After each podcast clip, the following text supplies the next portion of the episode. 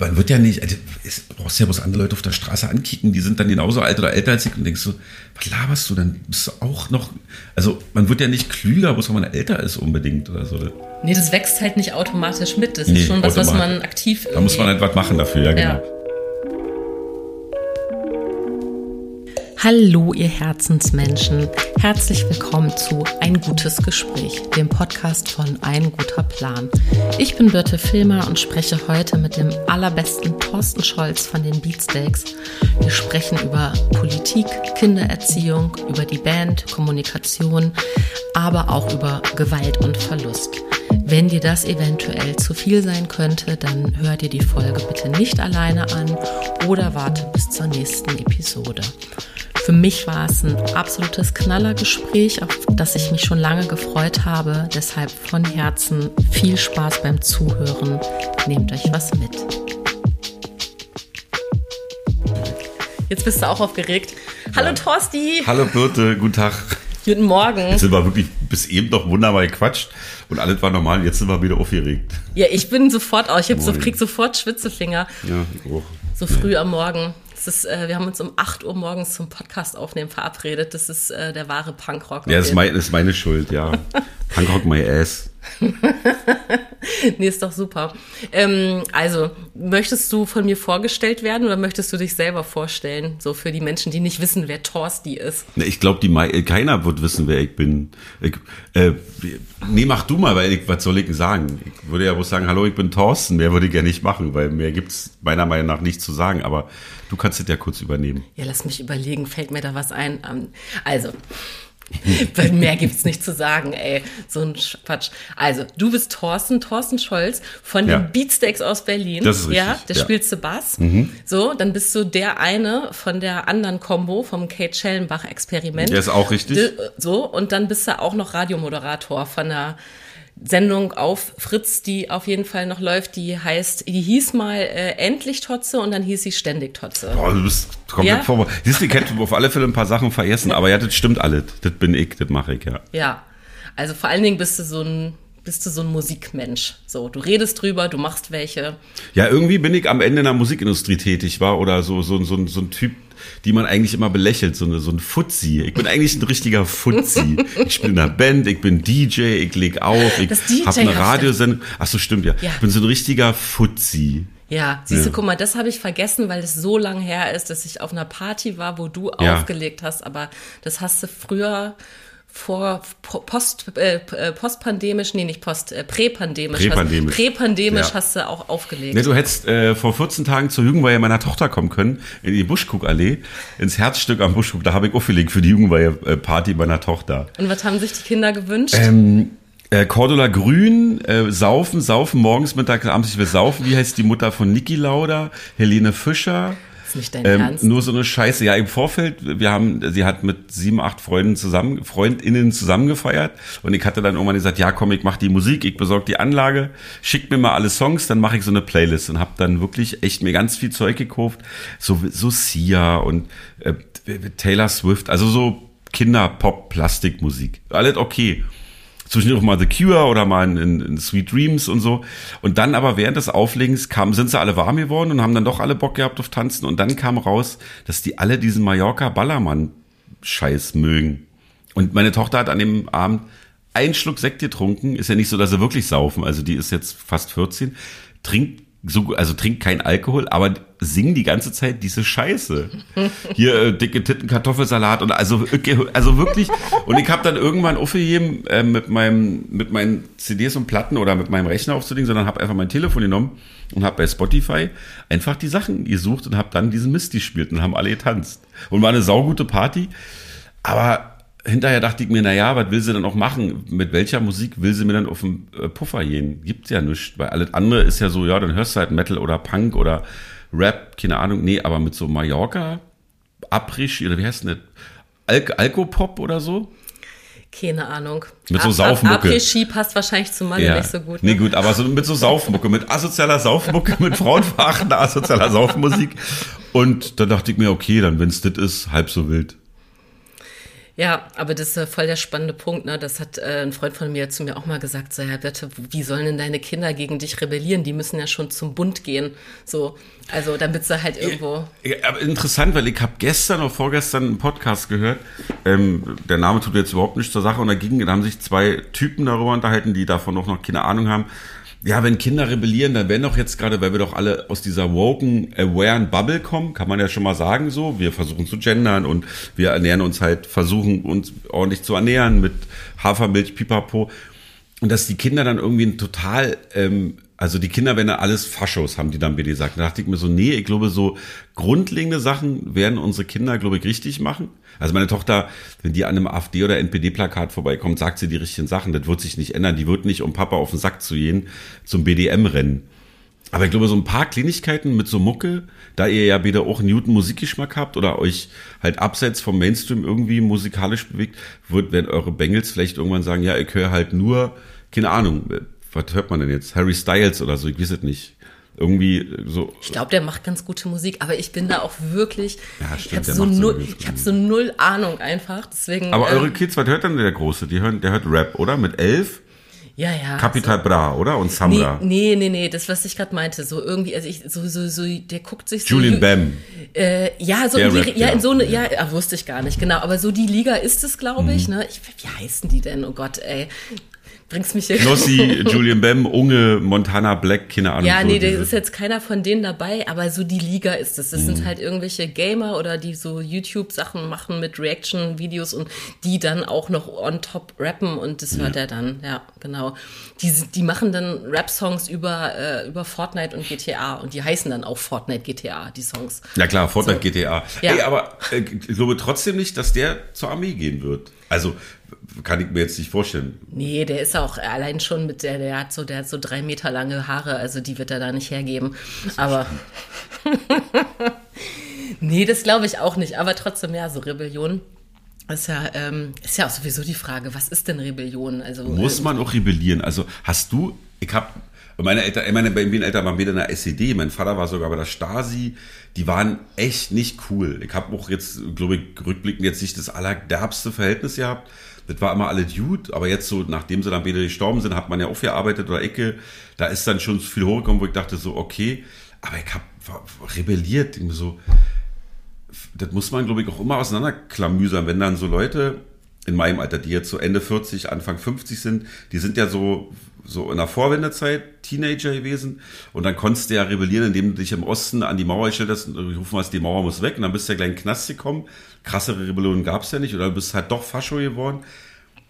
Aber was, was habe ich denn davon, wenn ich meine Eltern tot unglücklich mache? Das ist ja nicht gleichzusetzen mit Rebellion. Rebellion ist zu sagen, naja, so kulturell bewege ich mich vielleicht auf einem anderen Level oder ich entwickle mich äh, in meiner, in meinem ähm, wie ich mich unterhalte, wie ich rede, wie ich denke. Ich benutze Worte nicht mehr, Z-Wort, N-Wort, pipapo, indem man sich weiterentwickelt. Aber ich muss doch nicht als Rebellion mir auf die Fahne schreiben, na, meine Mutter geht jetzt die nächsten Jahre heulend ins Bett und mein Vater äh, findet keinen ruhigen Tag mehr, weil ich die ganze Zeit so eine derbe Scheiße baue, dass meine Eltern einfach totunglücklich sind. Das hat doch nicht mit Rebellion zu tun, oder? Nee, aber ich glaube, das ist auch bei niemandem äh, die, die Motivation, in, wenn du in dem Rebellionsalter bist, was auch immer, wann auch immer das stattfindet findet, ist es, glaube ich, nicht die, alles gut, ist es auch nicht, äh, glaub, äh, ist es, glaube ich, nie die Intention zu sagen, ich mache das jetzt, damit meine Eltern unglücklich sind, sondern du, das, ich glaube, es geht ja eher darum, deinen eigenen Weg zu finden. Also ja. hast du dich an die Mauer gestellt oder hast Nein, du, auf gar keinen Fall. Nee? Aber äh,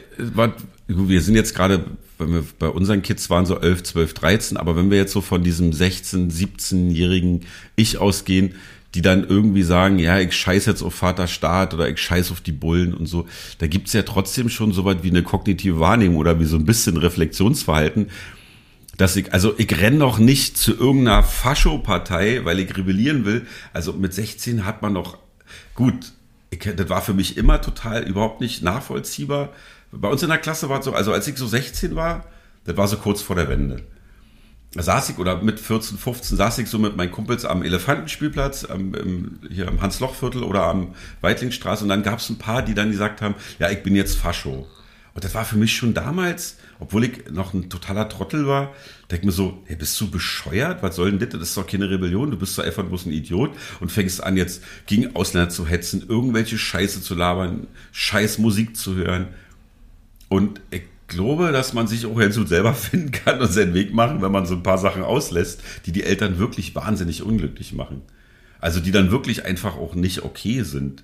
Das, das meine ich ja nur. Man kann ja Sachen rumprobieren. Man kann ja auch mal sagen, ich bin jetzt halt Punk und ich nehme jetzt irgendwelche Drohungen. Aber bei so ein paar Sachen denke ich mir so, das muss man nicht unbedingt machen und das unter Rebellion dann verbuchen. Da kann man auch mit 16, 17 mitkriegen, so, nee, ich glaube, das ist nicht so gut, wenn ich zum Bahnhof Lichtenberg gehe und Sinti und Roma auf die Fresse haue. Da, also da, das hat dann nichts mit Reflex, also das hat dann was mit, denke mir so, das hat nichts mit Aufbegehren und so zu tun. Nee, absolut nicht. Aber tatsächlich habe ich gerade gemerkt, dass ich in, was das angeht, überhaupt nicht mitreden kann, weil so. ich so behütet aufgewachsen bin und zwar nicht nur familiär. Also meine Eltern waren auf jeden Fall so Rot-Grün-Wähler, würde ich ja. jetzt mal sagen, so vom Grund Grundprinzip und, und beide Pädagogen. Aber so auch die Schulen, auf denen ich war und dieses Umfeld, ne, so im, im ländlichen Niedersachsen, das war alles auch irgendwie, äh, also meine schlimmsten Feinde in Anführungszeichen waren dann in diesem 16-, 17-jährigen Alter die, die die Helly Hansen-Jacken getragen haben und denen man unterstellen könnte, dass sie irgendwie bei der Kommunalwahl die CDU wählen. Also aber, da, da gab es, also ich bin wirklich faschofrei. Ist doch aber voll geil, was Ja, aber Segen. wie krass das eigentlich ja, ja. ist, ne? Weil das ja, äh, weil ich glaube das schon, dass das eine Ausnahme ist. So. Naja, kommt immer darauf an. Ich glaube, sobald man, du bist ja noch nicht in einer Großstadt groß geworden, sondern ja, Oldenburg genau. hattest du gesagt, war? Oder? Ja, ja, genau, da aber noch oder, ein bisschen ländlicher. ach so, also ländlich. Ja. Ich glaube, das ist halt mal ein großer Unterschied. Dann ist es auch noch eine andere Zeit gewesen. Ich glaube, so das, das Feindbild CDU gab es ja auch bei mir, aber ähm, das war ja am Ende naja gut, das, wenn man das jetzt auseinanderklamüsert, ist das ja trotzdem auch ein ernstzunehmendes Feindbild, weil die sind ja schuld daran, dass es dann so weit wie diesen ganzen krassen Rechtsscheiß gab. Aber ich denke mir so, es ist doch total geil, dass du das nicht erlebt hast. Ich habe es ja auch am Ende auch nur am Rande erlebt, weil Klassenkameraden oder Leute aus meinem Umfeld, in, in, in, da wo ich gewohnt habe, Scheiße gelabert haben. Aber ich selber wurde mich ja auch als behütet und, und ähm, ohne so eine Sachen. Die Kontakte, die ich hatte, hat, sind so an mir vorbei. Das waren so Klassenkameraden, die halt dann doof waren. Das waren noch die Idioten in der Klasse, die halt dann so eine, so eine Scheiße erzählt haben und so eine Scheiße mitgemacht haben. Ansonsten finde ich, äh, weiß ich nicht, äh, du zum Beispiel hast jetzt nicht irgendwas diesbezüglich erlebt, hast es aber dir auch nicht unbedingt auf die Naht gezogen, damit du unbedingt mal was erlebst, weil das ja für dein späteres Leben so wichtig ist, wisst du? Ist doch, du bist wunderbar damit klarkommen und bist zu einer, du hast jetzt, bist Mutter von zwei Kindern, das läuft alle, du bist ein toller Mensch und hast nicht irgendwann gesagt, ah nee, hier ist mir alle zu Bildungsbürgertumsmäßig, so linksgrün versifft, ich muss jetzt mal irgendwie, ich muss jetzt mal so einen harten Weg einschlagen. Ist doch, braucht man doch nicht. Kann man, man kann, man kann es doch trotzdem irgendwie auf die Kette bekommen, alle, denke ich. Ähm, ja, lieben Dank, dass du das so sagst. Ich habe gerade überlegt, wie wir überhaupt gerade darauf gekommen sind. Und ich glaube, nur weil ich gerade gesagt habe, dass dieses Zitat meines Freundes, der gesagt hat, deine Kinder, wenn die gegen dich rebellieren, gehen die zum so, Bund. Bundeswehr, ja, ja, ja, genau. Ich habe gerade überlegt, wie, wie haben wir eigentlich, hier, wie haben wir jetzt gerade ja, hier den, den, dann den, zu labern, ja. den, ja, nee, alles gut. Ich wollte nur noch mal so, wie sind wir denn jetzt ich eigentlich glaub, auf? Ich glaube, zum Bund gehen sie nicht. Ich glaube, die Kinder, unsere Kinder gehen nicht. Also vielleicht, ja, ja, obwohl jetzt gerade äh, ist ja wieder so eine komische Zeitenwende. Man fängt ja an, darüber nachzudenken, ob nun Militär nicht doch wichtiger ist als vor ein paar Jahren. Aber ich glaube, meine, ich kann mir das nicht vorstellen, dass, obwohl ich weiß es auch nicht, keine Ahnung, vielleicht gehen da die Jungs auch beide zur Polizei und dann zum Bund und dann zum LKA und weiß ich alles. Ja Viel Spaß! So, so können wir es jetzt bitte nicht jinxen hier, dass hier irgendwie sowas. Aber wie krass das ist, dass du ähm, das gerade auch nochmal gesagt hast, dass du ja zur, zur äh, Wendezeit eben auch Teenager warst. Ne? Das mhm. vergesse ich auch immer, dass du, dass du, also wie dass du natürlich viel Turbo, gerade weil du ja auch äh, in der Stadt aufgewachsen bist, äh, ähm, viel turbulentere Zeiten dann auch irgendwie so, äh, also vom Systemwechsel in einem. Ich, ich weiß, ich war zehn, als, als die mhm. Mauer fiel und ich weiß, dass das ein Riesenthema war und dass sich, also ich habe das schon auch irgendwie gecheckt, dass sich auch in der ganzen Republik was verändert. Also es sind auch irgendwie voll viele Leute dann bis nach Niedersachsen gekommen und wir hatten irgendwie neue Kids in der Schule. Und aber so ein Randgebiet wart ihr nicht, Nee, oder? nee, nee, nee, gar nicht. Wir waren also fast Nordsee, so, aber trotzdem kamen da Leute an, also Äh, und, und, und also haben sozusagen einfach mal so ein bisschen diese Klassenstruktur irgendwie aufgemischt, aber gar nicht in, in irgendeinem Sinne, dass das jetzt irgendwie was mit uns politisch gemacht hat. Dafür waren wir dann zu jung und zu weit weg. Ich weiß, dass meine Mutter ähm, freudig aufgesprungen ist vor der Tagesschau. Also, ne, so, dass die so, das, also das Bild werde ich nie vergessen. Die ist so hochgehüpft vom Sofa Süß. und hat gesagt, dass wir das noch erleben ja. dürfen. So, also, ne, und das ist natürlich dann auch für ein zehnjähriges Kind total prägnant zu sagen, so, okay, das ist jetzt hier anscheinend was richtig Wichtiges, weil bis zu dem Tag war das ja kein großes Thema. Also ne, da haben wir jetzt noch nicht im, im Erdkunde- oder Politikunterricht irgendwie groß jetzt irgendwie das geteilte Deutschland nee, durchgenommen. Das war, das war ja noch, so, das war ja noch Grundschulzeit ja. quasi. Ne? Und ähm, so, und für dich war das ja dann viel, viel, also wenn du sagst auch, dass deine Eltern da irgendwie äh, politisch viel mehr verankert waren, dann hat das ja wahrscheinlich schon noch was mit dir gemacht, ne? Naja, aber also 16 war ich, da war ich war gerade in der Ausbildung. Wenn ich ehrlich bin, hat es erst danach so richtig, äh, also so, so, richtig reflektieren konnte ich erst viel, viel später. Zu dem damaligen Zeitpunkt, obwohl mein Vater, wie gesagt, bei den bewaffneten Organen gearbeitet hat und meine Mutter beide in der Partei waren, das war trotzdem, das hat trotzdem alles das, das, war einfach so. Also ich war einfach in der DDR, ich hatte, das Umfeld war auch, glaube ich, geprägt von den Arbeitskollegen und so meiner Eltern, also alle Freunde, die wir hatten, haben im weitesten Sinne auch entweder da gearbeitet oder die Familien, die damit nichts zu tun hatten, das war kein Thema. Das war auch bei uns zu Hause kein Thema.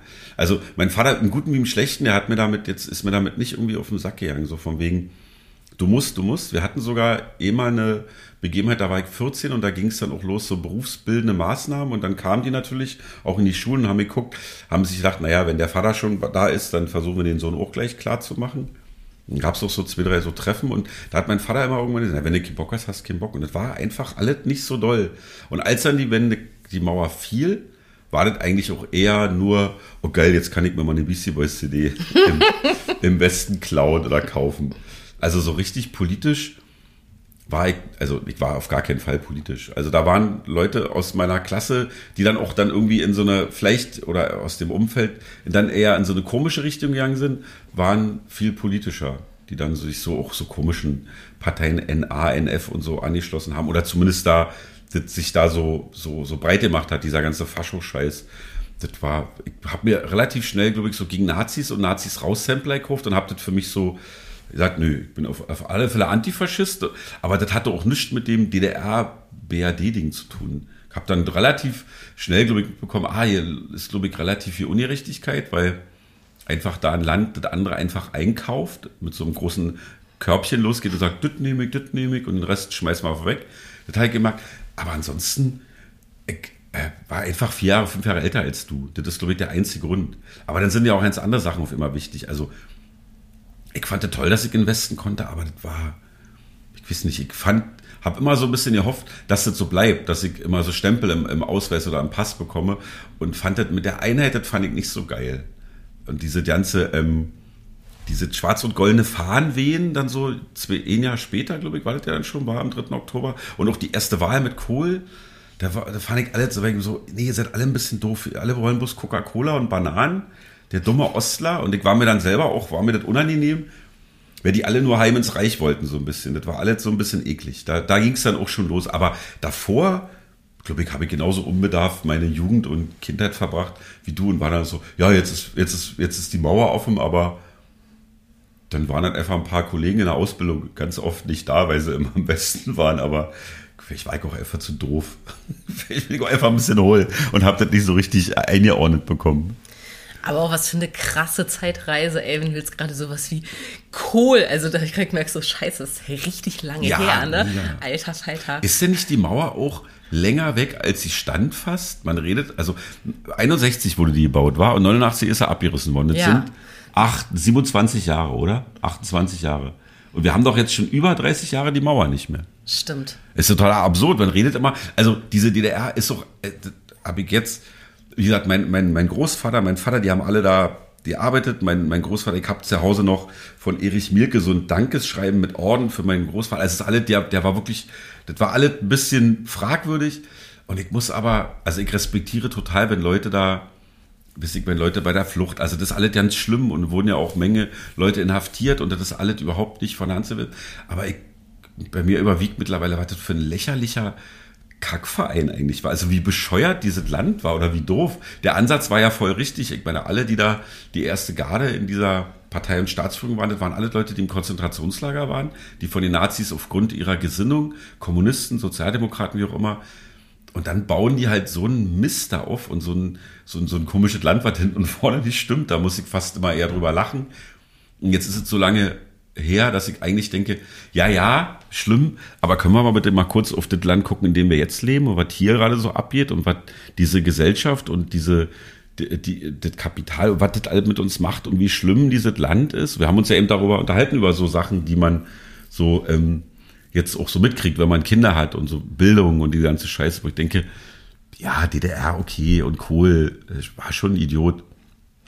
Aber was passiert denn jetzt gerade? Das beschäftigt mich dann immer, denke immer so, ja komm, wir lachen über Wandlitz oder ich muss da schmunzeln, aber lass uns mal lieber über die Sachen reden, die jetzt hier passieren. Aleppo oder Moria oder so, das alles finde ich viel heftiger und viel ekelhafter und perfider. Wird mich jetzt auch bestimmt der eine oder andere belehren und sagen, du bist ein Idiot.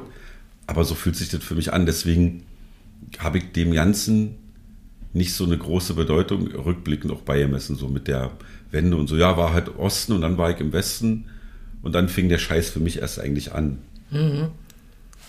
Das ist übrigens was, was mir gerade auffällt, dass als ich dich vorhin vorgestellt habe, dass du eben weil du gesagt hast, du bist so ein Musikindustrie-Fuzzi, was natürlich sehr, sehr selbstironisch ist, aber du bist vor allen Dingen auch, habe ich dich auch immer krass als politischen Menschen wahrgenommen. Ne? Also eben nicht jemand, der in der Politik ist, aber der auf jeden Fall immer eine große Grundbildung hat und immer so ein, so ein ja, Auge auf. Sagen wir Meinung. Also Bildung ist ja immer, die will ich jetzt nicht auf dem Prüfstand okay. sehen, aber eine Meinung habe ich auf jeden Fall. Naja, aber Gut, du bist ja, ein bisschen schön, jünger als ich. schöner Unterschied auch. Ja, nee, hast du recht. Ne, genau. Aber du hast auf jeden Fall, du nimmst dir das Recht raus, dir eine Meinung zu bilden. Und du nimmst dir aber auch äh, ähm, den, den Raum, die auch zu äußern. So. Also, und das ist ja, das ist ja auch eine spannende Sache, weil manche Menschen, bei manchen Menschen wünscht man sich ja, dass sie sich irgendwie nicht einfach nur mit Meinung äußern, sondern sich auch noch dazu bilden. Ja, ja. Nur, dass wir jetzt wahrscheinlich ziemlich auf einer Welle da irgendwie liegen und deswegen ist mir das jetzt nicht aufgefallen. Ja, aber bist du da schon mal irgendwie, bist du schon mal irgendwo angeeckt damit oder so, dass du jetzt deine Meinung gesagt hast und dann jemand gekommen ist und gesagt hat, jetzt pass mal auf hier, das, was du da erzählst, das kannst du noch mal nachlesen oder? Ja, gibt's bestimmt. Also erstmal nutze ich natürlich auch schamlos die Situation hier aus, weil die kann ja gerade reden, deswegen sammle ich auch so viel. Aber ähm, also ja, bestimmt schon mal Unterhaltung im Privaten oder so. Na, ist ja natürlich fast immer im Privaten, wo ich irgendwas erzählt habe und dann sagte mein Gegenüber oder so, ja, das ist, glaube ich, nicht ganz richtig, weil ich erzähle ja auch schnell, wenn es dann emotional wird oder so, und das wird's ja, finde ich, sollte ja ganz schnell werden bei so Meinungssachen, dass mir dann irgendjemand sagt, ja, das ist, glaube ich, falsch. Aber so angeeckt, nö. Ich habe aber ihr habt euch als Band auch schon, schon kollektiv auch politisch positioniert. Also da fallen mir schon ja, auch so ein paar Sachen ein, wo Fall. ganz klar war, so hier, passt mal auf, Leute, geht mal bitte zu der Demo oder das ist wichtig oder also da gab es schon auch aktive Kommunikation, richtig. Ich also glaube, das war nicht nur privat so. Ja, nee, ja, aber ich glaube, dass wir als Band ja, ich glaube, ja, ich schon. Also uns kann man nicht so richtig an Karren pinkeln, glaube ich, dass wir also wird ja immer gesagt, so ja, nicht politisch und das stimmt doch, die Texte und alle, die Musik, das ist jetzt alles sehr unpolitisch, aber so, dadurch, dass das fünf Typen sind, die eine Meinung haben und dann auch mit so ein paar Aktionen glücklicherweise das nach außen tragen können, lässt sich das ja nicht als, äh, ist halt einfach politisch, was wir teilweise machen, das glaube ich schon. Aber da, also, ja, aber das geht über irgendwelche behindert, nee, behindert darf man nicht sagen, und über irgendwelche hängengebliebenen Facebook-Kommentare nicht hinaus, wenn wir auf irgendwas hinweisen, dass man sich mal darum kümmern, als, als damals, also damals, wann war das mit Afghanistan? Vor einem Jahr oder? Wo, wo Kabul und so, also wo die ganzen Leute, die damals, also wo die, egal, als diese Aktion war in Kabul, wo dieses, dieser, diese, ähm, dieser Flughafen gestürmt wurde, damit die Leute halt das Land verlassen können, die vorher noch Jahre, jahrelang für die EU gearbeitet haben oder so und wieder gesagt haben, ach so, äh, ach so, die sollte man jetzt im Land holen. Da haben wir auch mal dazu aufgerufen, da gab es ein paar bescheuerte Sprüche. Jetzt bei dieser ganzen Pandemie-Geschichte gab es sowas, aber davor, ich glaube, wir sind, also bei so einem einschlägig äh, rechten Leuten sind wir wahrscheinlich einfach auch so eine linksversüffte Zeckenband. So, so wie bei meinen alten ähm, Klassenkameraden oder Leuten, mit denen ich dann noch irgendwie so ein bisschen Kontakt, immer die Zecke war, obwohl ich weit davon entfernt bin. Aber ansonsten, man, man hält sich ja auch eigentlich immer nur in der Blase auf. Weißt du, wir gehen ja nicht mit Freiwild auf Tour oder so. Ich bin halt lieber, naja, wisst du, also die bösen Ja, ja. Onkels haben uns auch mal irgendwann gefragt, ob wir nicht für die, für die Support machen. Da dachte ich, auf gar keinen Fall, ich verstehe die Frage nicht. Könnt euch verpissen. Und bei den Toten Hosen geht man halt mit. Und dann gibt's Leute, die halt sagen, äh, naja, dann sollen die halt äh, sagen. Ich glaube, da, man, Ja, aber guck mal, das sind ja, das sind ja schon Entscheidungen, die man irgendwie so trifft. Ne? Ich meine, das kenne ich ja selber auch irgendwie in, und wenn es einfach äh, Fotografieaufträge sind und ich wurde halt irgendwann mal für so ein, also ich mache auch für, für Unternehmen mache ich auch Porträts, wenn Leute, also Mitarbeiterfotos zum Beispiel, ne? Also Ja, hier machst du ein Teamfoto, machst du ein GeschäftsführerInnenfoto. Auf jeden Fall. Und, und dann gucke ich mir ja schon an, wer, was ist das? Sind das die aber du guten- würdest nicht fürs Kompaktmagazin arbeiten, für dieses rechtspopulistische Nee, Drecksblatt. nee, genau. So. Aber ich habe zum Beispiel mal eine Anfrage gekriegt in, über so eine Agentur, die gefragt hat, Ja. hier kannst du irgendwie hier äh, äh, Geschäftsführer, Porträt. Und dann habe ich mir das angeguckt und dann war das so hier Immobilien, Real Estate, blub, blub, blub, Mhm. von so Leuten, die auf ihrer Website stehen hatten, dass sie irgendwie ähm, mit dem geringsten Aufwand den größten ähm, ähm, äh, Gewinn irgendwie Damals hat man raushauen. das noch nicht geschrieben, weil Was? jetzt werden sie sich auch ein bisschen Das subtiler ist, das ausdrücken. ist noch nicht so lange her. Und Geil. das haben die wirklich schamlos dahingeschrieben. Und ich habe so mit mir gehadert und habe echt gedacht, so, okay, wenn ich das machen sollte, dann muss ich ja die Hälfte des Geldes danach irgendwie in Pflastersteine investieren, mit dem man den ganzen Mist da wieder, äh, weißt du so, also ich Ja, ja, wirklich, und, dann, und, dann, und dann hat sich das aufgelöst, also dann hat der Job nicht stattgefunden. Aber ich habe mich zum Beispiel total geschämt dafür, dass ich überhaupt also das war so grenzwertig, weißt du, weißt du, weil es waren keine Fahrshows, aber es war so, nee, mit solchen Leuten will ich doch nicht Ist- arbeiten. Aber, aber ey, ganz im Ernst, das ist ja, das ist ja glücklicherweise total normal bei jedem normal denkenden Menschen. Klar, wenn jetzt irgendjemand kommt und sagt, du musst jetzt hier die Führungsriege der AfD fotografieren, da gibt's für dich überhaupt keine, da sagst du halt, äh, ja, Entschuldigung, meine E-Mail-Adresse hat sich übrigens geändert, bitte melden Sie sich nie wieder.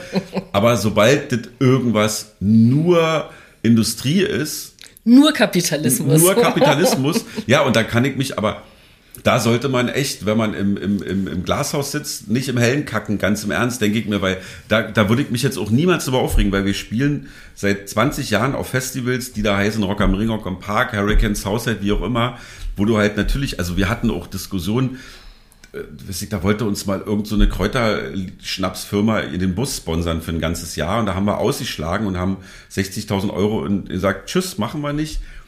Oder Coca-Cola am Brandenburger Tor am 3. Oktober haben wir auch mal abgesagt für eine Heidensumme, spielen aber trotzdem bei Festivals, wo dann das Magenta von der Telekom, ich nenne jetzt meins, aber Ja, ja, ja, alles gut. oder, oder die Becks-Werbung riesig groß ist und man, also ganz im Ernst, also da, da muss ich jetzt auch, also also nicht, dass ich jetzt Blut an den Händen habe, aber wenn ich es richtig machen würde wollen, dann müsste man sich sowas auch dreimal überlegen. Und ich habe auch Unterhaltung mit, du bist ja auch befreundet mit, mit Turbostart, also mit Martin von Turbostart schon Unterhaltung gehabt, die das ja vielleicht, die das sogar versucht haben, noch viel bewusster und viel straighter zu machen. Und irgendwann äh, musst du halt überlegen, naja, das ist halt dein Job, du willst davon ja irgendwie auch deine Miete bezahlen und dein Kind muss ja irgendwie auch was anziehen.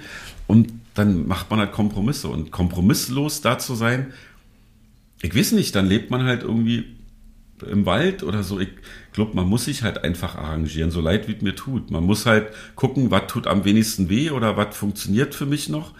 Ich bestelle halt nicht, also man sollte, also klar, ich gehe ja auch in den Supermarkt einkaufen, wisst ihr, und versuche aber vielleicht nicht bei dem Lieferant Lieferdienst zu bestellen, wo die Typen halt für sieben oder acht Euro da in zehn Minuten mein, mein Essen zu Hause haben müssen. Und so eine Kleinigkeiten muss man da einfach abchecken. Und wenn du halt ein Angebot bekommst, irgendjemand zu fotografieren, der in einer Firma arbeitet, naja, okay, scheiße, aber ich glaube, da kommt unser Alter uns auch noch zugute, dann kann man auch sagen, na, jetzt habe ich das gemacht, vielleicht gebe ich, spende ich doch im Gegenzug an die Organisation was. Also ich weiß es nicht. Irgendwie ist das doch total ambivalent, das geht doch ja nicht anders, oder? Ja, voll. Also das, ich hatte ein, zu einem ganz anderen Thema ein Gespräch mit einer Freundin und dann hat sie aber, es war dann so ein bisschen unser Running Gag, dass wir das Wort multidimensional die ganze Zeit benutzt haben. Ne? Dass man das, das ist alles total komplex und multidimensional. Und genau so ist es ja auch, weil in dem Moment, wo du irgendwie dich als Band also nicht dich als Band, sondern euch als Band, wo ihr so groß seid, dass ihr auf dem Rock am Ring steht, habt ihr natürlich auch eine Reichweite, um zu sagen, so Leute, jetzt ähm, geht mal bitte irgendwie hier alle auf die Straße, um irgendwie da euch äh, gegen das oder für das andere zu positionieren. Ähm, weißt du, was ich meine? Also das ist so, mhm. wenn du dich selber nur klein hältst, ne, dann und, und, und im Wald lebst und so, also dann hast du natürlich auch, äh, dann, dann bist du natürlich so für dich, aber wir sind ja keine also wir sind ja soziale Wesen und es geht ja auch um Beziehungen, die man irgendwie führt, also einmal im, im, im Privaten, aber auch im Gesellschaftlichen. Naja, voll. Und das ist, das ist, finde ich, eigentlich das, äh, also deswegen finde ich es gerade mega geil, dass wir darüber reden, weil das, weil das so eine, weil es eben nicht so ein Schwarz-Weiß-Ding ist, weil das ist ja in diesen Social-Media-Diskussionen, wie du sagst, hier auf Facebook hast du irgendwelche ähm, Leute, die dann mit so Trottelkommentaren kommen und sagen, ja, wie könnt ihr das machen oder so, ne? Und die aber vielleicht in so einem Moment dann diese verkürzte Diskussion einfach auch nur so verkürzt betrachten und gar nicht sehen, dass immer das ein Für und Wider ist, egal wofür du dich entscheidest. So. Ja. Und, und wenn es die Wahl ist, ey, fahren wir mit einem Tourbus oder, oder fahren wir mit einem E-Fahrrad. Ja, ja, ne? so. ey, alles, alles, alles durch, alle Diskussionen. Ich glaube, jetzt hast du gerade was gesagt, was total stimmt. Ähm, das ist wie im Kleinen wie im Großen. Es geht um soziale ähm, Interaktion und um, ähm, wie hast du es genannt? Also hier äh, Beziehungsgeflechte? Beziehung, Beziehungsgeflechte im, im Kleinen, genauso wie im Großen, gesellschaftlich oder, oder wenn es halt dann eine große Menge Menschen ist. Und ich glaube tatsächlich, ähm, die Unterhaltung, die wir im Proberaum führen, die total vielschichtig sind, weil da fünf Leute sind, da sind es fünf Meinungen. Der eine sagt, äh, wir müssen das unbedingt machen, er sagt, ja, aber mir ist das wichtig. Und wenn man das einfach nicht irgendwie filtert oder zusammenfasst und dann irgendjemand dann Meinungsbild bauen lässt nach außen, was dann die Band repräsentiert, sondern einfach das eins zu eins das gleiche ist ungefiltert, wie das im Proberaum ist. Natürlich mit zwei, drei Sachen, die man dann vielleicht im Proberaum erzählt. Aber grundsätzlich ist es das gleiche, wenn einer von uns, von uns fünfen in der Öffentlichkeit, in Anführungsstrichelchen was sagt, wie intern, dann ist es einfach eine ganz normale Meinung von einem, wie ich finde, einem Menschen, der der einfach weiß, worum es geht, nämlich um diese, das hat diese, diese Menschlichkeit und diese zwischenmenschliche und im Kleinen wie im Großen funktionieren muss. Und deswegen sagt jeder normale Mensch, ja, aber das geht doch nicht, was da in Aleppo passiert oder so. Das geht doch nicht, was, dass die Menschen im Mittelmeer ersaufen. Dafür muss ich jetzt ja nicht mal ein Aktivist im links, im, im hart linken Block sein. Das ist einfach das Normale. Ich finde doch diese Diskussion, was, ja, das ist links, ja, na klar, das ist halt nun mal links, aber das, jeder normale Mensch müsste einfach wenn man das jetzt mal so in diese links-rechts-konservativ, man hat einfach, man sollte einfach ein linke ähm, Denken und Fühlen haben, weil das einfach beinhaltet, dass alle Menschen gleich sind, dass es keine Unterschiede gibt, dass es auch keine Unterschiede zwischen oben und unten geben darf und so weiter. Und das ist einfach das Normalste der Welt. Und genauso muss das gemacht werden. Und das haben wir halt immer so gemacht. Und wenn wir gesagt haben, ey, lass uns ein Konzert in Dresden spielen und dann auf alle Fälle, ähm, keine Ahnung, von den 60.000 Euro der Berliner Antifa Geld geben, dann ist mir nicht scheißegal, ob irgendjemand sagt, ja, aber die schmeißen das Steine, halt die Fresse, dann gibst du der Antifa halt kein Geld. Ich finde, dass die halt total viel wichtige Arbeit machen, vor allen Dingen im Kampf gegen Nazis und an vorderster Front. Also bekommen die halt, wenn wir die Möglichkeit haben, Geld zu sammeln, genauso viel Geld wie eine Willkomm Willkommenskultur unterstützende Organisation in Dresden oder äh, eine Organisation pro Asyl, die halt auch schon eine relativ große Lobby hat und von den Hosen und wie auch immer unterstützt wird, bekommen halt alle drei Geld, wo halt vielleicht ein paar Leute sagen, ja, dass er den Geld gibt, ist okay. Aber warum bekommt denn jetzt, na klar bekommt die Antifa von uns Kohle, damit halt äh, politischer Kampf durchgeführt werden kann, weil das halt wichtig ist und, und ja, und weil es halt am Ende des Tages auch einfach eine Entscheidung ist, die man trifft und es nicht heißt, dass ihr nicht genauso gut darüber nachdenken könntet, irgendwie ähm, irgendwie das Geld in ein Frauenhaus zu geben oder irgendwie in, in äh, yeah. oder irgendwo in einen Brennpunktbezirk irgendwo eine Kita mal irgendwie mit vernünftigen Sachen auszustatten. Das oder haben wir, was das, das war das natürlich in den 20 Jahren alles, also genau die beiden Sachen. Brennpunkt Kita wurde gemacht, weil Thomas nämlich in Neukölln, Neukölln wohnt, da hatten wir dann genau diese Frauenhausgeschichte hatten wir auch. Also es, das kommt ja auch noch, dass ich mir dann immer denke, ja, entweder frag doch einfach und sag nicht nur diese, ich will jetzt ja nicht darauf rumreiten, was wir halt schon gemacht haben. Das ist auch wirklich überhaupt, ist, erstmal ist es ein Tropfen dem heißen Stein leider, auch nicht viel. Und, aber es, es ist auch scheißegal, was die Leute immer dann so sich denken, wenn sie wirklich wissen wollen, was los ist, sollen sie doch einfach mit einem reden und sagen, ah, ist ja interessant, dass ihr das jetzt macht, wieso macht ihr das so? Und nicht gleich, finde ich immer, finde ich immer total, also weiß ich nicht, ob das bringt ja nun wirklich ja keinem was. Wenn man einmal immer gleich sagt, das finde ich scheiße, sag doch erstmal den Leuten, was du gut findest. Und wenn du was nicht, wenn du was scheiße findest, heißt es ja nur, dass du das nicht richtig kapierst, dann frag danach. Dann wirst du vielleicht entweder klüger, wenn du das immer noch nicht verstehst, kannst du ja immer noch sagen, dass du das kacke findest. Aber immer gleich als erstes sagen, dieses Scheiße ist so ein bisschen, da landen wir, wo wir jetzt sind, das ist doch kacke. Also nervt doch total. Ja, aber das ist auch, also ist aber auch schwierig, ne? Also ich finde irgendwie, nachfragen und wie hast du das gemeint und so. Also das ist so, das, also Fragen generell finde ich, ist, äh, ist, können wir alle noch ein bisschen mehr in so ein Kult, ins, ins Kulturgut irgendwie äh, übernehmen. So, also das, das, das finde eher, dass das genau das ist, so dass man einfach eine Aus, also dass ich das auch so kenne. Ja, man macht so eine Aussage, man äußert mhm. eine Meinung und dann sagt der andere oder die andere eine Meinung und dann ist man aber schon so im Gefecht, statt einfach nochmal zu sagen, so ja hier ja, weil halt Kinder kann. Du hast es ja vorhin wunderschön gesagt, diese Beziehung, ob nun Kleinen wie im Großen. Wenn ich schon selber in meiner privaten, in meinem privaten Umfeld, ob nun halt mit meiner Beziehung mit einem Partner oder mit einer Partnerin oder in der Arbeit oder mit Freunden, mit jedem habe ich ja eine Beziehung. Wenn ich da schon zu blöde bin, richtig zu kommunizieren, also das richtig zu machen und nicht immer mit, mit dem Finger nach vorne und du hast, du hast und mich da halt total glatt anstelle, dann braucht man sich ja nie wundern, dass die Gesellschaft oder in einem Bezirk, in einem Haus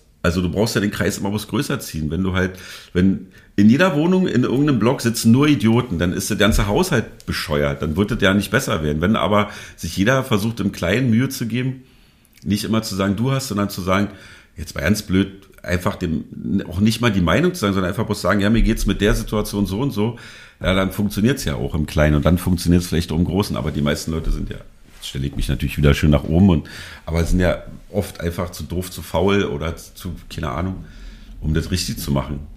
Aber ist es was, was du dir von dir sagen würdest, dass du jemand bist, der gut in den, wenn wir jetzt mal hier den, den, den Achtsamkeitssprech reinbringen, dass du gut in, in Ich-Botschaften sprechen kannst und dass du also, dass du sagen kannst, Leute, ne, nicht ihr seid doof, sondern naja, mir geht's gerade damit. Kann ich jetzt nicht machen, habe ich jetzt die ganze Zeit gemacht.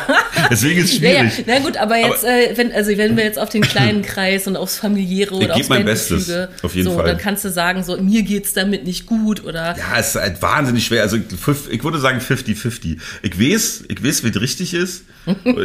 theoretisch, ich weiß theoretisch, wie es richtig ist. Ich ja. mach's auf gar keinen Fall immer. Mach viel zu oft immer noch die Fehler, obwohl ich schon ganz, ganz lange äh, da so an mir arbeite, aber ähm, am Ende, ich glaube, ich, ist es, ich glaube, ich so ja öfter nicht der Fall, aber ich versuche es.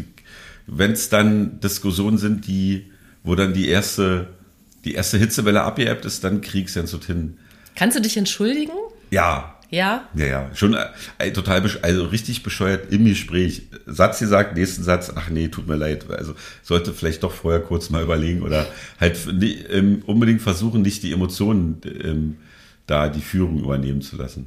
Habt ihr euch in der Band auch schon mal richtig gestritten? Ja, in der Band auf jeden, ja, auf jeden Fall. Also wir hatten ja jetzt vor der Pandemie ja auch ein Jahr Pause und das war bitter nötig, weil wir halt auch äh, nach den 20 Jahren, wir haben nach 10 Jahren mal eine Pause gemacht und so ein Jahr und hatten jetzt wieder dieses Jahr Pause und haben jetzt danach gemerkt, dass es auf alle Fälle wichtig ist, dass wir unbedingt an uns arbeiten müssen, ähm, wie wir miteinander reden. Und das machen wir jetzt gerade seit zwei Jahren. Wir arbeiten da sehr intensiv dran, ähm, wie wir miteinander kommunizieren. Wir haben uns da auch tatsächlich Hilfe geholt und machen da, ähm, geben uns da richtig Mühe, weil wir halt immer, also ich kann das nur jetzt von mir aus sagen, dass diese Art und Weise, wie wir jetzt miteinander reden, halt jetzt echt eine andere ist als vor ein paar Jahren. Und man muss so dazu sagen, vor ein paar Jahren, wir waren erstmal alle viel, viel jünger.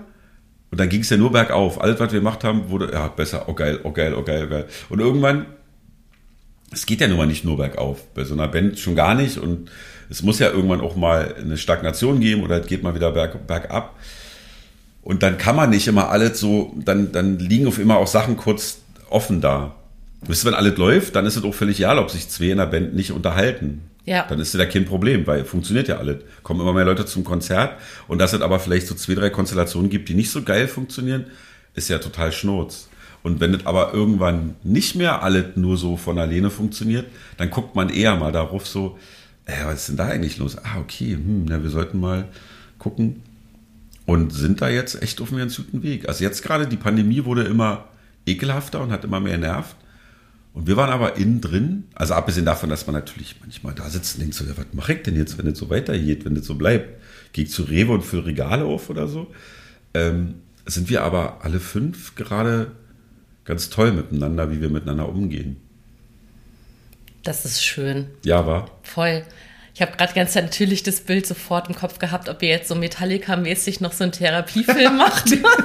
das nicht, obwohl, ey, zum Beispiel, aber ein schönes Beispiel, darüber haben wir uns auch unterhalten und ihr habt mal Phasen, da haben sich alle in der Band lustig gemacht über diesen Metallica-Film. Mhm. Und ich weiß, wenn wir uns jetzt darüber unterhalten, also ich finde mit dem Film, ich war so, ey, wie chefmäßig sind die denn eigentlich drauf? Also die haben, was die macht, was, wofür sie alle belächelt haben, die Idioten, der bescheuerte Lars Ulrich und dann ja dieser, dieser Suffkopf und dann bla, jetzt gehen wir hier, wo sie dem Bassisten, we offer you one million dollar to show you how serious we are, wo sie dem diese Millionen geben, diesem Rob Trujillo und ihm dann sagen, hier, du kriegst Geld von uns, um dir, um dir zu zeigen, wie ernst es uns ist. Alles total komisch und absurd, aber wenn ich ehrlich bin, die haben einfach die Hosen runtergelassen und waren noch so clever daraus eine DVD zu machen, die sie auch noch, keine Ahnung, 100.000 Mal verkauft haben, ist doch wahnsinnig clever. Und ich glaube, die Band gibt es immer noch. Die haben doch vor jetzt, auch vor ein, zwei Jahren auch wieder eine Tour abbrechen müssen, weil James Hetfield rückfällig geworden ist und so. Und alles, was man von denen nach außen hin mitbekommt, ist so, ja, ey, am Arsch die Räuber, mit uns kann man nicht ficken. Wir sind einfach, wenn jemand Metallica kaputt machen kann, sind wir das selber. Na, von außen ist, sind wir einfach eine Macht. Und das merkt man auch, wenn man sich so Konzerte ankickt. Ich finde im Nachhinein voll gut, dass sie das gemacht haben. Wir machen das nicht. Wir machen keinen Film. Wir haben auch keinen Therapeuten bei uns in der, im Proberaum, der mit uns mitläuft. Aber ich finde das jetzt mittlerweile, weiß ich auch, dass wir uns darüber unterhalten haben und die anderen auch. Also wir finden das ja nicht so albern, wie wir das früher fanden. Mhm. Mit Some Kind of Monster. Aber hast du irgendwas jetzt, wo du sagst, so, ah ja, hier, das haben wir eingeführt oder so? Hast du irgendein Beispiel, also sowas wie so eine Fragekultur oder irgendwas oder dass ihr sagt, okay, wir haben eine Regel wie immer ausreden lassen oder so. Also wie so meinst du die Gummienten, Quietscherentenregel wie bei Rammstein? Wer das Quietscheentchen hat, darf reden. Haben die das? Die haben ja. eine Quietscheente, glaube Wirklich? Hm? Das, ist ein bisschen, das ist ein bisschen süß bei der Band, ja. ja voll gut, ey. Die sind halt auch nicht doof. Die hätten sich, glaube ich, schon lange erschlagen wahrscheinlich. Die sind ja noch einer mehr, ne? Noch also, einer mehr und ja. noch ein bisschen älter. nee, also... Hat, noch mehr Ego. ja, kann, kann gut sein. Möchte ich mich nicht zu äußern, weiß ich nicht. Nee, ich habe jetzt nur auf das Alter ja. und die, die Menge der Menschen. Also, auf jeden Fall, ja. ja. ja. Also mit noch mehr, die haben auf alle Fälle noch mit mehr, mit mehr Sachen zu dealen als wir, glaube ich.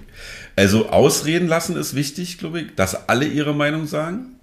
Gab natürlich im Laufe der Zeit, hat sich immer rauskristallisiert, dass immer so zwei, drei, vier reden, zwei, drei eher weniger. Das hat sich jetzt, hält sich jetzt alle, der Redeanteil ist auf alle Fälle ausgewogener. Ähm, und eher mal zu sagen, also nicht Mann, sondern ich Mhm. Das hat sich so eingeschliffen, ist ja ein Süd.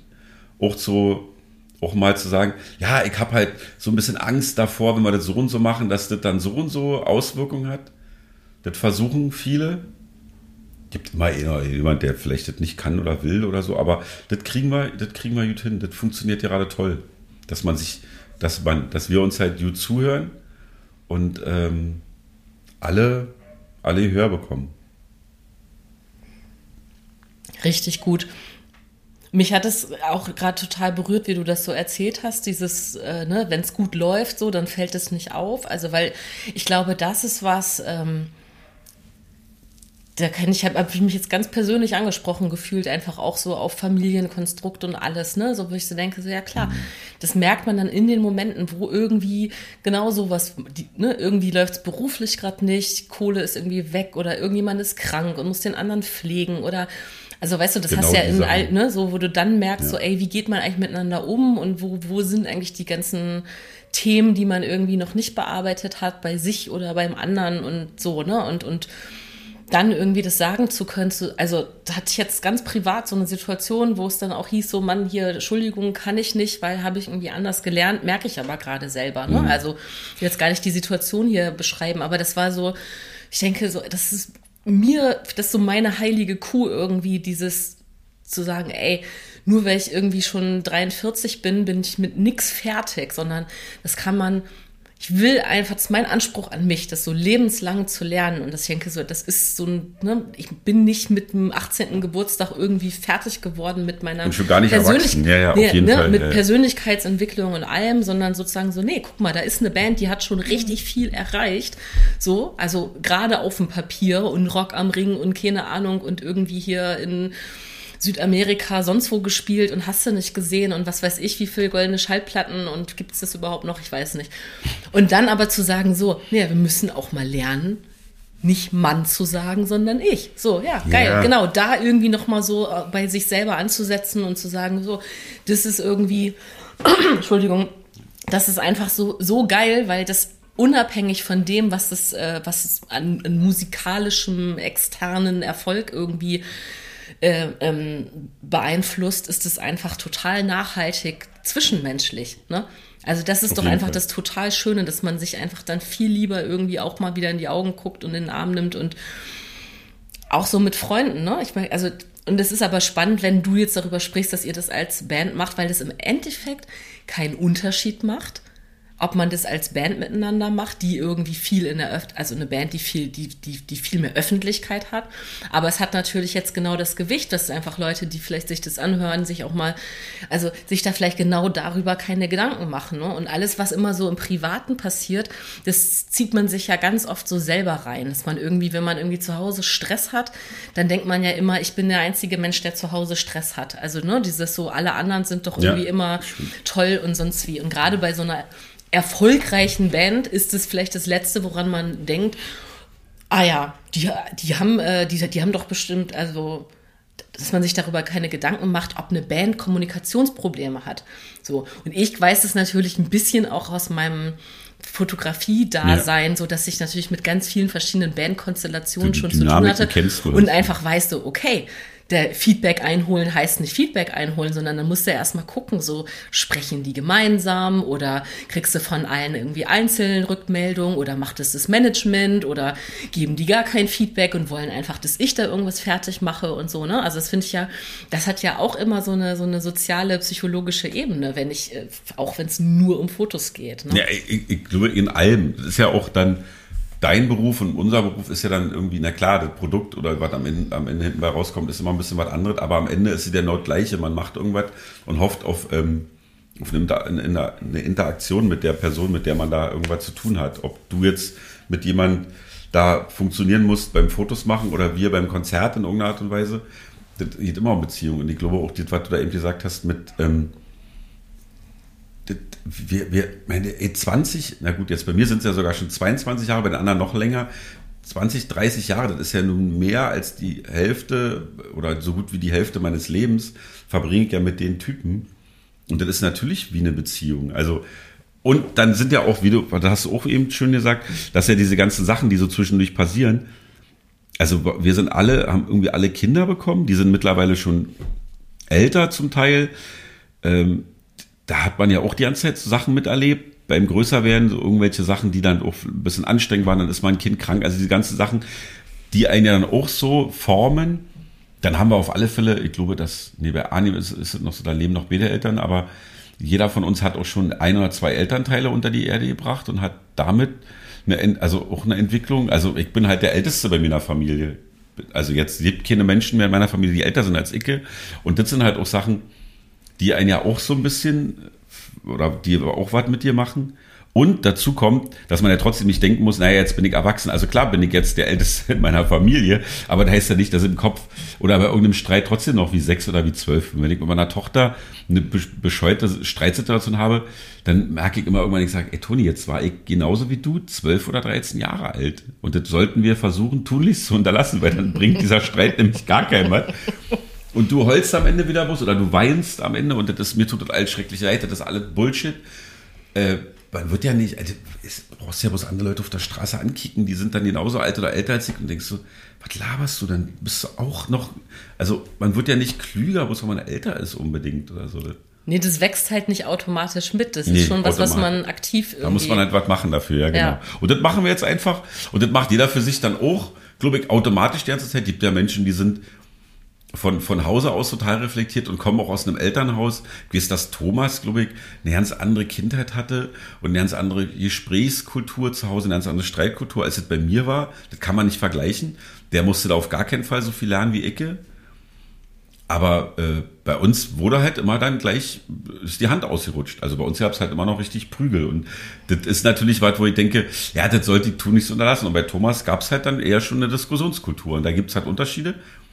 Entschuldigung, wenn ich kurz reingrätsche, ja. aber der Begriff die Hand ausgerutscht ist auch so schlimm, weil der so, äh, weil, halt was, was ist das hier, ne, Eu Euphemismus heißt das, ne, wenn, wenn was verharmlosend ah, ist, ja, so, ne? Also das ja. ist so dieses, ähm, also ich bin relativ gewaltfrei. Also es gab, also kommt ja immer auf die Definition an. Rumbrüllen ist ja auch eine Art von Gewalt oder irgendwas, ne? Oder ja, und das kann doch mal die Hand ausrutschen. Fiese Worte und so. Passieren. Also ich glaube, also mir ist das auch noch nie passiert, aber ich habe mich mit einem guten Freund unterhalten, der meinte, ja, ich habe meiner Tochter auch schon mal einen, einen Klaps gegeben und so. Und da ist, das wurde ich vielleicht noch, ich weiß, was du meinst mit dem Euphemismus.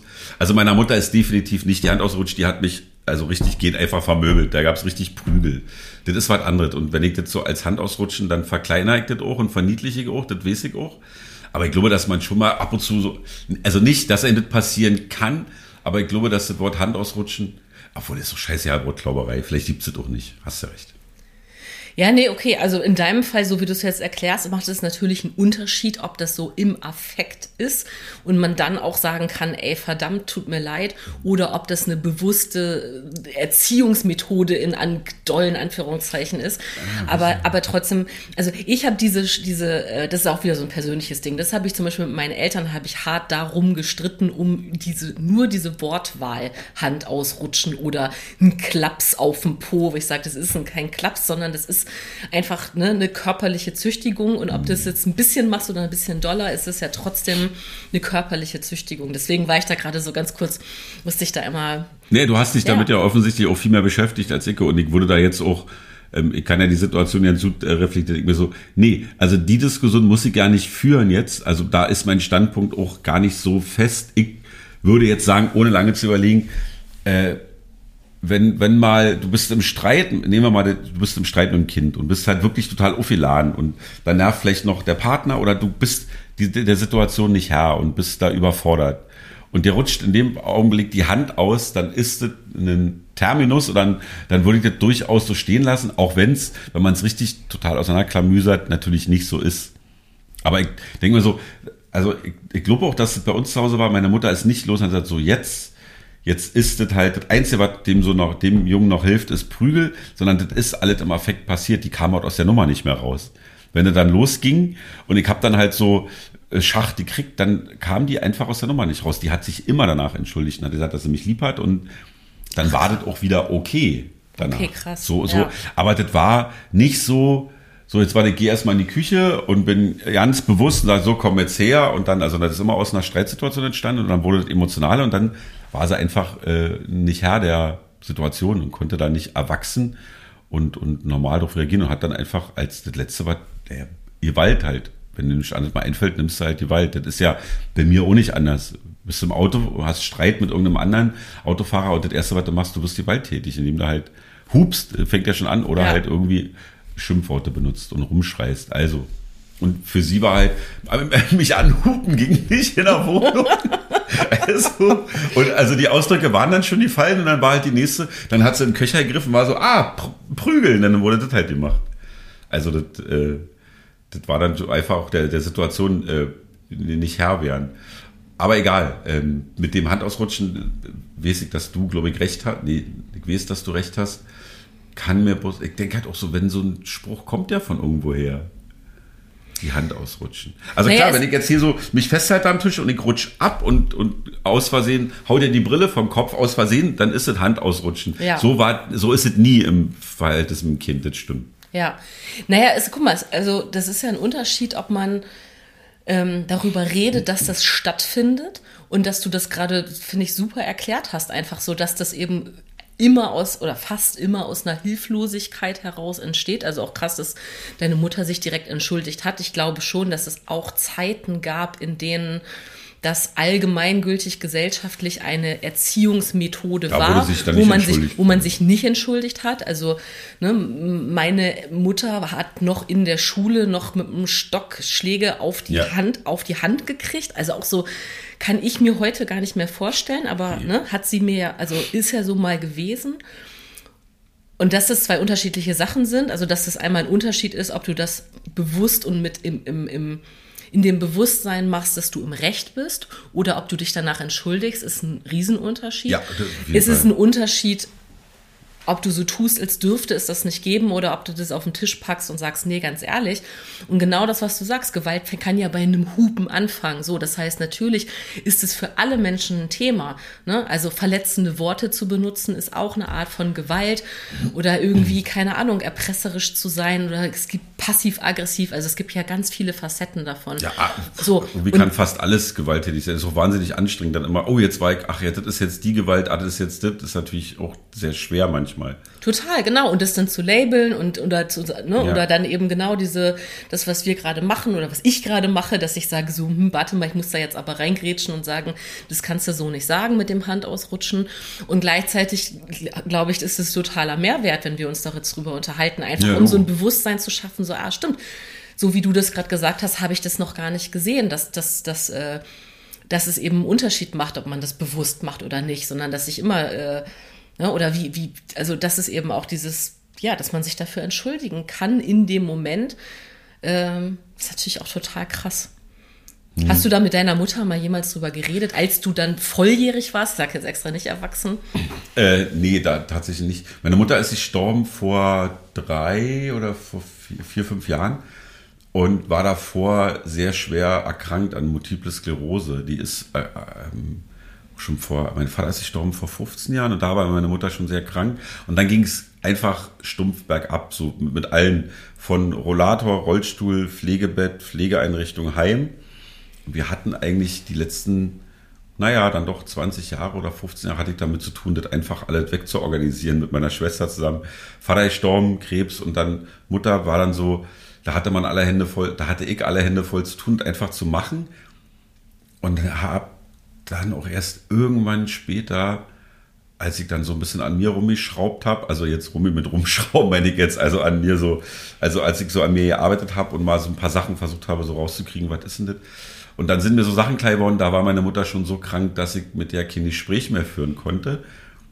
Und deswegen hat sie von mir irgendwann mal einen Monolog gedrückt bekommen. Da saß sie schon im Rollstuhl und konnte aber nicht mehr reden, weil sich, die Krankheit legt sich dann irgendwann auf die Stimmbänder und so.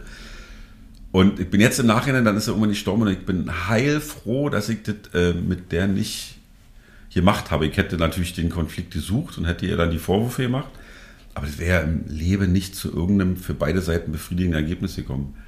Ich habe das einfach, ist, also ich weiß, dass, ja das würde jetzt, glaube ich, dann doch zu weit führen, wenn ich da geht zu darin, mit meiner Mutter so anfänglich noch ähm, Unterhaltung geführt, als Toni noch ganz jung war und ich so erzählt habe, Mann, die weint immer viel und so. Und dann hat meine Mutter so, ja, du, du hast so ja nicht, aber eine lange Rede, kurzer Sinn. Die Erziehungsmethoden meiner Eltern sind schon deutlich anders gewesen als die Erziehungsmethoden, die wir so gemacht haben.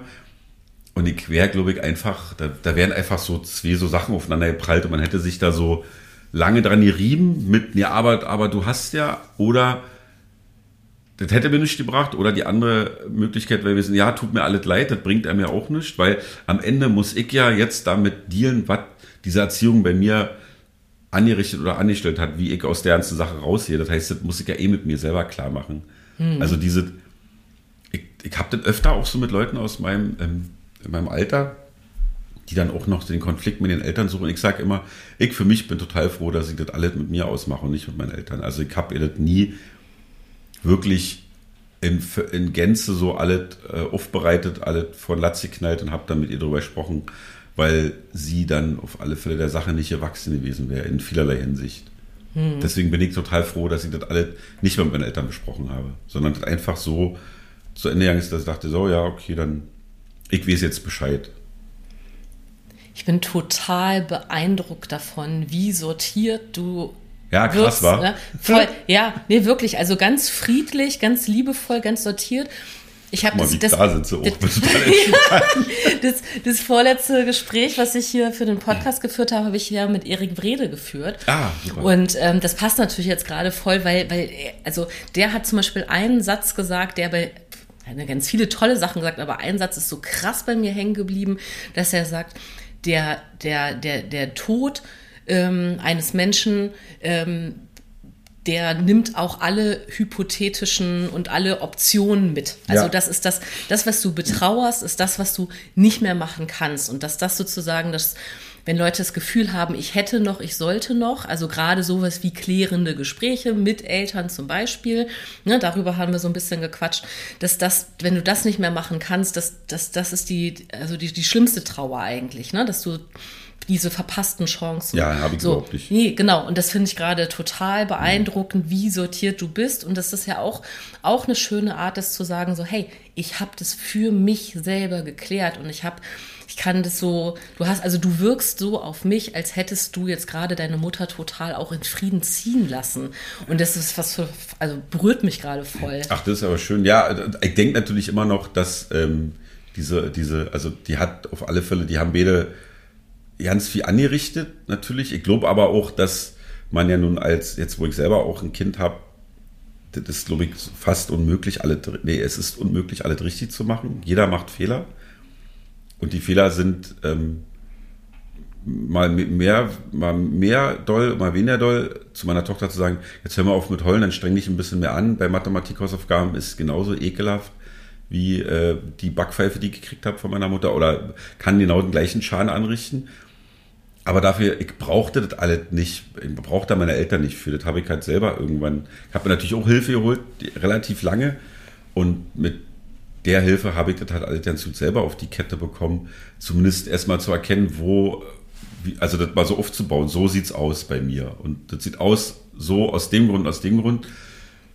Und damit denke ich mir so, also ich weiß ja nicht, da bin ich wahrscheinlich jetzt, wo du sagst, heilfroh, dass ich diese, oh, hätte ich mal ähm, das noch gemacht. Aber ich war einfach auch echt mit meiner Schwester zusammen. Wir haben auch leider ein bisschen zu spät die Kurve gekriegt, unsere Mutter in eine Einrichtung zu bringen. Also in wirklich ein richtiges Pflegeheim. Das war tatsächlich zu spät. Wir haben die trotz äh, rund um die Uhr Vollzeitpflege und größte äh, Pflegestufe sehr viel noch selber gemacht. Also mit Windeln, Füttern, Waschen und so. Das war eindeutig zu lange. Und das hat mir aber auch geholfen am Ende dann irgendwie, da hat sich die Trauer tatsächlich, das klingt jetzt total blöd, das hat sich alles sehr in Grenzen gehalten. Und der erste Impuls war, wir haben sogar, meine Schwester rief mich an, da waren wir in, irgendwo in Süddeutschland, haben wir den Hosen, hätten wir ein Konzert gespielt. Und früh um zehn haben wir telefoniert, da hat sie mir erzählt, was passiert ist. Und dann hatte ich noch sechs Stunden Zeit, um zu überlegen, spielen wir jetzt das Konzert oder nicht. Und ich habe mich dann so entschlossen, das Konzert zu spielen. Und als ich das dann danach so ein bisschen reflektiert habe, war so klar, naja, die Trauer hat sich auch einfach wahnsinnig in Grenzen gehalten. Ähm, erstmal, weil der Weg dahin, also dann war dann schon monatelang Palliativmedizin, so Morphiumpflaster und so, das war alles schon, also man wusste eh, wohin geht. Das wusste ich eigentlich schon zehn Jahre. Und das war so anstrengend bis dahin der Weg, dass ich eigentlich ähm, in dem Augenblick ja nicht so viel damit zu tun hatte, jetzt traurig zu sein, weil meine Mutter gestorben ist, sondern einfach zu sagen, oh, jetzt haben wir es echt alle drei geschafft. Also nicht bloß sie, sondern Conny und ich auch, also meine Schwester und ich. Äh, meinem Vater war noch ein bisschen was anderes, aber auch nur, weil zeitgleich das Kind kam. Mein Vater ist gestorben, dann ist Toni auf die Welt gekommen. Da war so ein bisschen, da habe ich schon viel Trauerarbeit so für mich geleistet. Und deswegen war das alles so, ja, okay, jetzt ist es einfach so. Das ist jetzt alles nicht so schlimm. Das ist jetzt, und auch keine Gefühle von, oh Gott, ich hätte mal mit ihr noch das machen müssen, die Urlaubsreise dahin und so.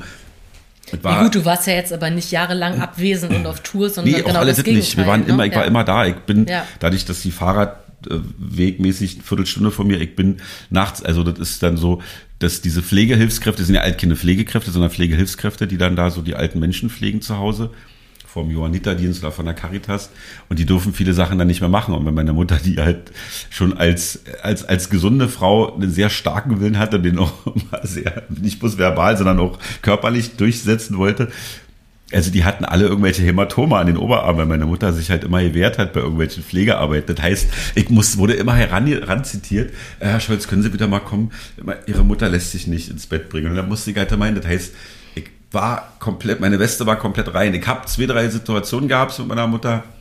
Da hätte ich gerne im Rückblick ein bisschen anders reagiert. Aber grundsätzlich kann man nicht sagen, dass ich mich nicht gekümmert habe. Und da war irgendwann so, oh, jetzt ist das endlich, uiuiui, jetzt, das war auch wirklich bloß noch Qual für sie. Es halt auch bei der Krankheit scheiße, wenn du halt nicht mehr schlucken kannst und wir waren halt davor jahrelang regelmäßig aller Vierteljahre im Krankenhaus, weil irgendwelche Harnwegsinfekte, irgendwelche Schienen gewechselt wurden und dann gab es immer die Telefonate, ja, wir überlegen jetzt gerade einen lebensverlängernden Schnitt da zu machen. Ich sage, nee, haben Patientenverfügung. Ja, eine Sonde. Ich sage, nee, Patientenverfügung. wenn du sowas schon über Jahre hinweg hast, dann stirbt da nicht irgendein Elternteil plötzlich. Dann ist, dann hast du damit einfach, selbst wenn du richtig blöde bist, ist das für dich eine Sache, die, ach ja, offensichtlich macht die Kind Dreierhaupt mehr die nächsten Jahre. Wisst ihr, das war einfach, das ist so wirklich Kind, übertrieben affektierte Tour. Ich habe einfach, das war einfach das Normalste der Welt. Okay, die ist jetzt tot. Na, ein Glück war ja, also abgesehen davon, dass sie leider erst 60 war, hat einfach Pech gehabt mit der scheiß Krankheit und die letzten Jahre,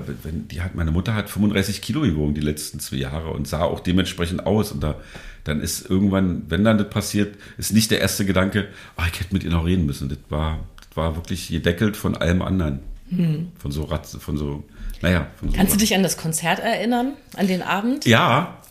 Äh, also hat, hat sich das anders angefühlt oder warst du da so im, im, Nee, also, also erstmal war, war ganz süß, weil man natürlich die Kollegen dann gesagt haben, ja, was ist denn jetzt? Ich so, er könnte alle mal kurz zusammenkommen, also das und das ist passiert und dann guckst du da in so fünf, sechs, sieben große Kulleraugen und dann sage ich, gesagt, ja, aber wir lassen uns das Konzert jetzt spielen. Dann nimmt dich da jeder einen Arm, das war ganz toll. Mhm. Und äh, ich glaube, dass ich beim Konzert so dachte, oh, geht ja eigentlich ganz gut. Und äh, äh, komisch wurde danach, weil vor uns haben feine Sahne Fischfilet gespielt und dann die Hosen. Und äh, bevor dann die Hosen auf die war dann so, die feine Sahne-Jungs sind ja auch so feierwütig und so, ey, los, Totz, los jetzt doch ein Bier saufen. Und ich war immer so, ja, okay, dann wollte mich auch nicht im Bus sitzen und da so traurig und ich wusste, dass Tom zu mir kam, unser Soundmann, und irgendwie zu mir meinte so, ey, Tosti, das ist jetzt auch, glaube ich, bestimmt ganz toll ätzend für dich, weil du, ich sag, ja, irgendwie ist komisch. Dann die Toten Hosen, dann spielten die und dann konnte ich ja auch nicht jedem so irgendwie sagen, nee, lass mal, meine Mutter ist gerade gestorben, ist irgendwie auch doof, willst du auch nicht machen. Ich, das war alles ein bisschen so zwischen den Konzerten war komisch, danach wurde es ganz schön, weil ähm, dann Andi von den Hosennummern kam und der hatte dann auch gehört und dann haben wir uns da, glaube ich, noch relativ lange, so zwei Stunden unterhalten, weil der hatte das, der ist ja auch dann noch mal fünf, sechs, zehn Jahre älter als ich. Der hatte das dann einfach alles schon durch und hat mir auch erzählt, wie er dann seine Eltern verloren hat aufgrund von irgendwelchen Krankheiten. Das war dann so, ah ja, das fühlt sich jetzt total normal an, mit jemandem darüber reden, wie das ist, wenn ein Elternteil stirbt, weil es lange krank war. Aber davor so dieses, dieses Stückchen nach dem Konzert und wo dann so alle von der Bühne kommen, euphorisch, und ey, saufen. Und ich so, nee, ist, ja, ich trinke mit. Ich hatte dann auch ordentlich in Hängen, abends, aber auch nur, weil ich mir dachte, naja, ich trinke jetzt mit, ich muss jetzt nicht jedem sagen, dass das jetzt gerade, habe ich einfach gemacht, war dann so ein bisschen, ein bisschen wirr, glaube ich. Aber eigentlich ging's. Aber geiler kann man das Leben an sich doch gar nicht zusammenfassen als mit dieser Geschichte, oder? Ja, also cool, völlig ja. absurd, ne? wenn du jetzt diese ganzen Protagonisten, die du da reinschmeißt und dann stellt man sich Konzert und die Hosen und feine seine Fischfilet und Torsti mittendrin und ja, dann so eine Nachricht und dann gleichzeitig so Freundschaft in der Band und Empathie und also finde ich ja, ja. Voll die Knallergeschichte auch also einfach. Also absurd wurde es nur, ich, im Bus gestiegen, dann durfte, ich brauchte auch nicht mit ausladen, ich durfte dann am Proberaum auch sofort nach Hause, weil es kam dann halt erst mit meiner Schwester telefoniert und dann kam halt die Verena, das ist so eine Pflegerin gewesen, die Newton Draht zu meiner Mutter hatte, die dann auch manchmal gesagt hat, ich habe ja auch mal gesagt, sie soll jetzt die Klappe halten, weil die dann auch immer versucht hat zu meckern und das hat gut funktioniert und die meinte dann so, äh, Thorsten, ist mir jetzt ganz unangenehm, aber ihr müsst morgen das Zimmer leer machen. Und das war ein bisschen absurd, weil das, das Bett war quasi noch nicht ganz kalt und wir mussten schon komplett alles rausräumen. Und dann war so, dass ich gesagt habe, naja, wir hatten so ein paar Möbel in diesem Pflegeheim.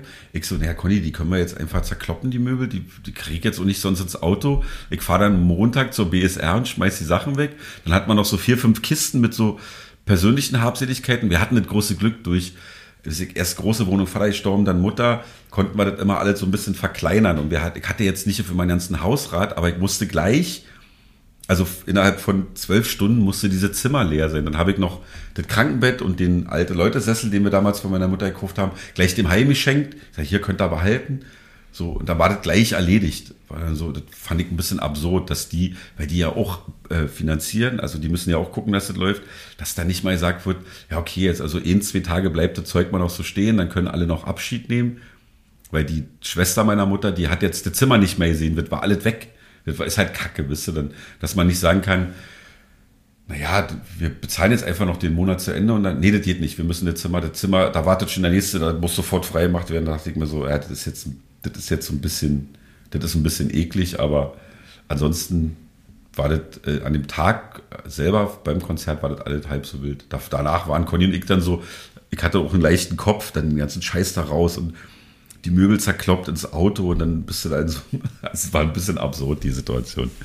Das war ein bisschen komisch, aber ansonsten ging es eigentlich. Ganz schön viel schon aufgeräumt in deinem Leben. Ja, auf jeden Fall. Ja, ja. ja. Mega. Deswegen rufen mich auch alle an, die mit diesbezüglich irgendwelche Sachen haben. Können Sie immer gerne mit mir reden. Ja, good to know.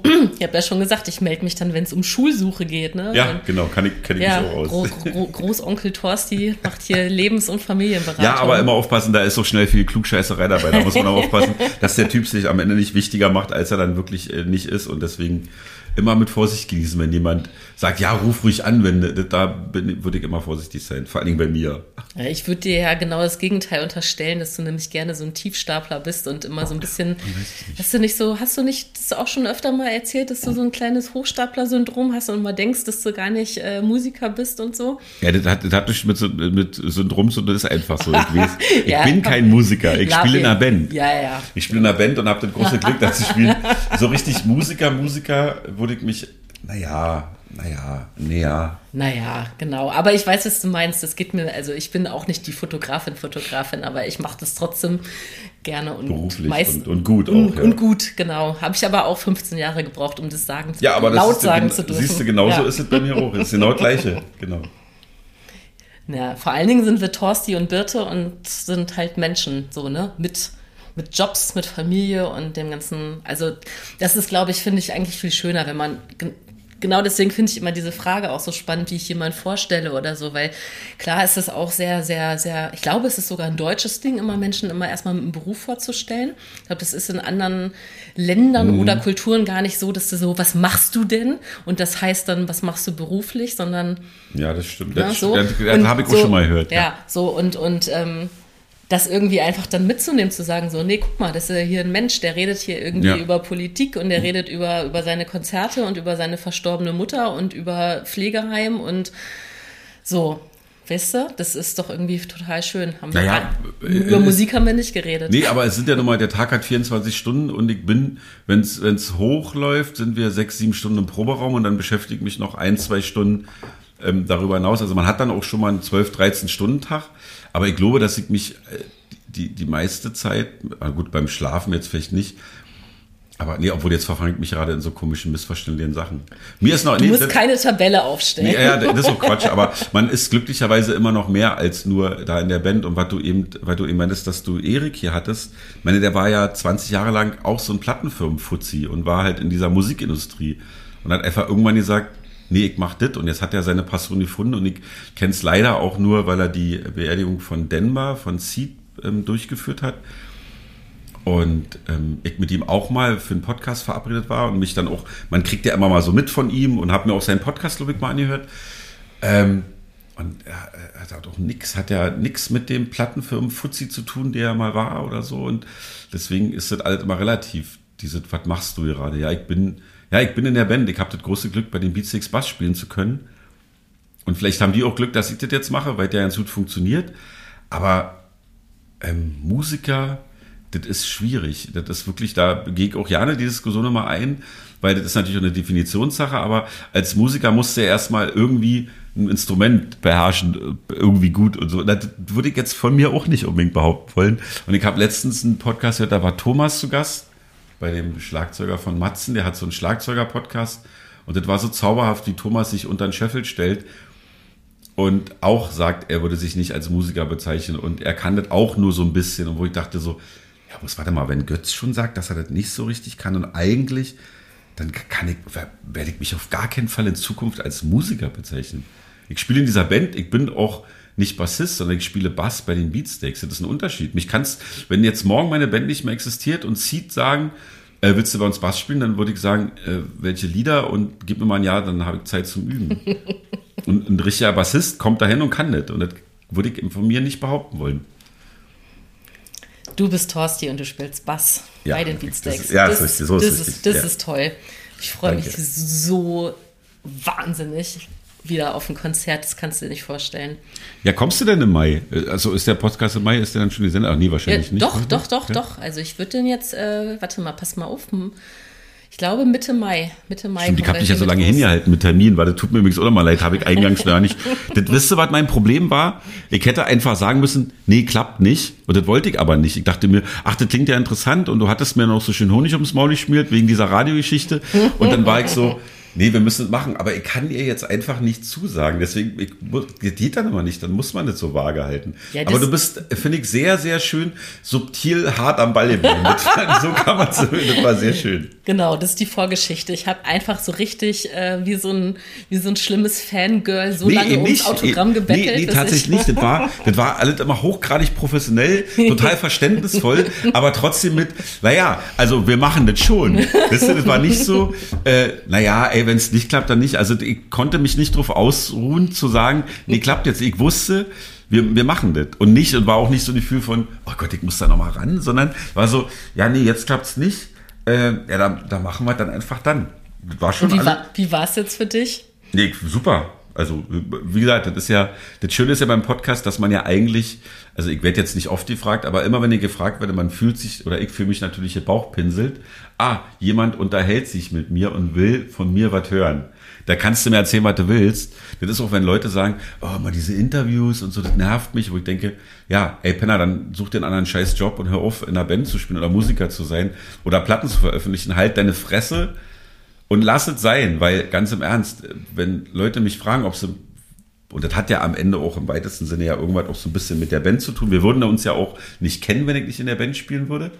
Wir haben uns ja beruflich kennengelernt. Dann waren wir mal saufen irgendwann zusammen, in der, äh, mit, mit Tanja zusammen. Dings hier, der, unten da, wie hieß es nochmal? Im, da am Frei, Kanal. Freischwimmer? Freischwimmer, genau. Ja. Das heißt, man ist auch, wir sind auch befreundet.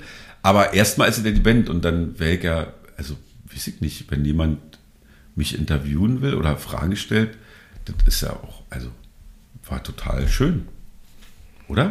Also ich ja fand es ganz, ganz toll.